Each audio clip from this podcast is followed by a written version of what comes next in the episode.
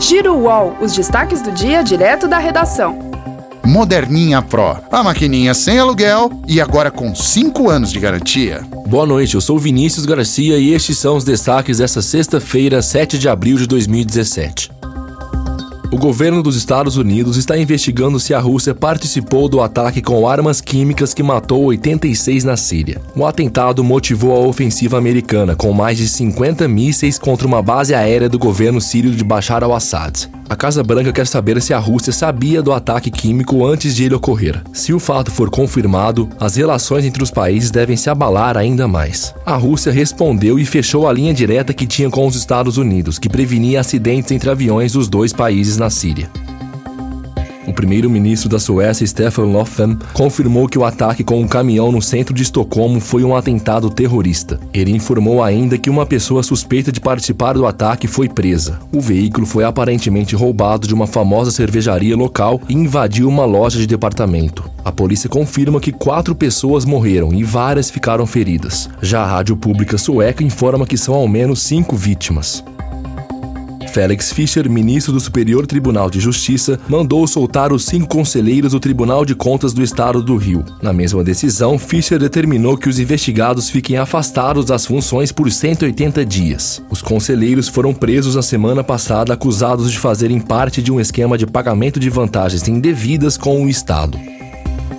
O ex-presidente Lula disse hoje que está ansioso pela audiência que ele vai ter com o juiz Sérgio Moro em Curitiba. O depoimento está marcado para o próximo dia 3 de maio e faz parte do processo da Lava Jato. Lula disse ainda que esta vai ser a primeira chance de saber que tipo de provas Moro tem contra ele. O petista vai ser o último a depor em uma série de interrogatórios já feitos com os acusados envolvidos na reforma de um triplex no Guarujá, no litoral de São Paulo, e de um sítio em Atibaia, no interior.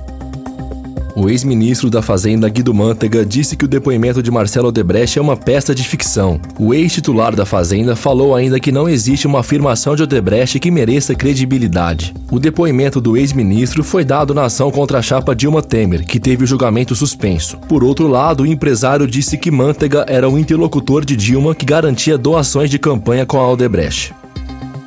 A Bovespa fechou em alta de 0,58%, com 64.593,10 pontos. O resultado de hoje foi influenciado pelo desempenho positivo das ações da Petrobras. A bolsa terminou a semana com queda acumulada de 0,6%. O dólar fechou em alta de 0,14%, cotado em R$ 3,15. Esse é o terceiro avanço seguido da moeda que termina a semana com valorização de 0,61%.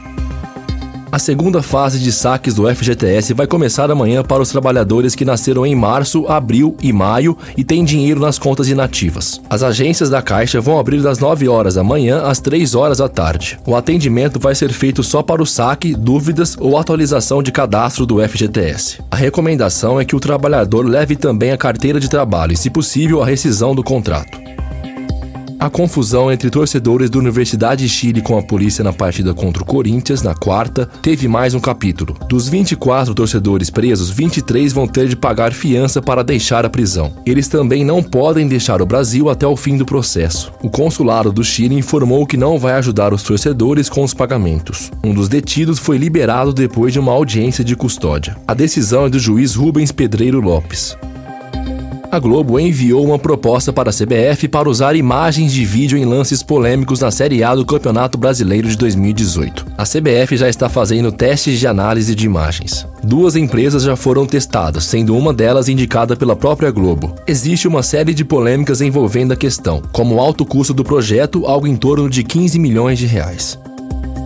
Para estas e outras notícias, acesse uol.com.br do seu celular. E se você ainda não tem o aplicativo UOL, baixe agora e receba os alertas do Giro UOL. UOL, o melhor conteúdo.